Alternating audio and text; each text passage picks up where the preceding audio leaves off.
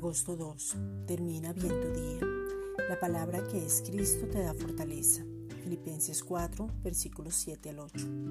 Y la paz de Dios, que sobrepasa todo entendimiento, guardará vuestros corazones y vuestros pensamientos en Cristo Jesús. Por lo demás, hermanos, todo lo que es verdadero, todo lo honesto, todo lo justo, todo lo puro, todo lo amable, todo lo que es de buen nombre, si hay virtud alguna, si algo digno de alabanza, en esto pensad. La paz de Dios que sobrepasa todo entendimiento y conocimiento mantiene el corazón y la mente en Cristo Jesús.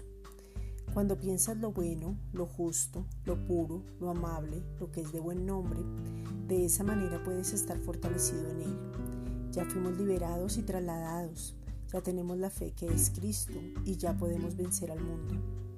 El Señor es nuestra fuerza, Él mismo es nuestra fortaleza y a medida que nos encontramos en la palabra, Vamos a ver y nos mantenemos seguros como un ancla y es algo real, es preciso, es certero, es seguro, es infalible, es veraz y es que su fuerza es la que te sostiene.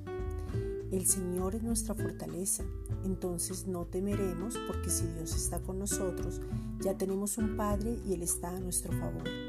Y con esa misma fortaleza viene la autoridad sobrenatural para poder vencer. Esta es una reflexión dada por la Iglesia Gracia y Justicia.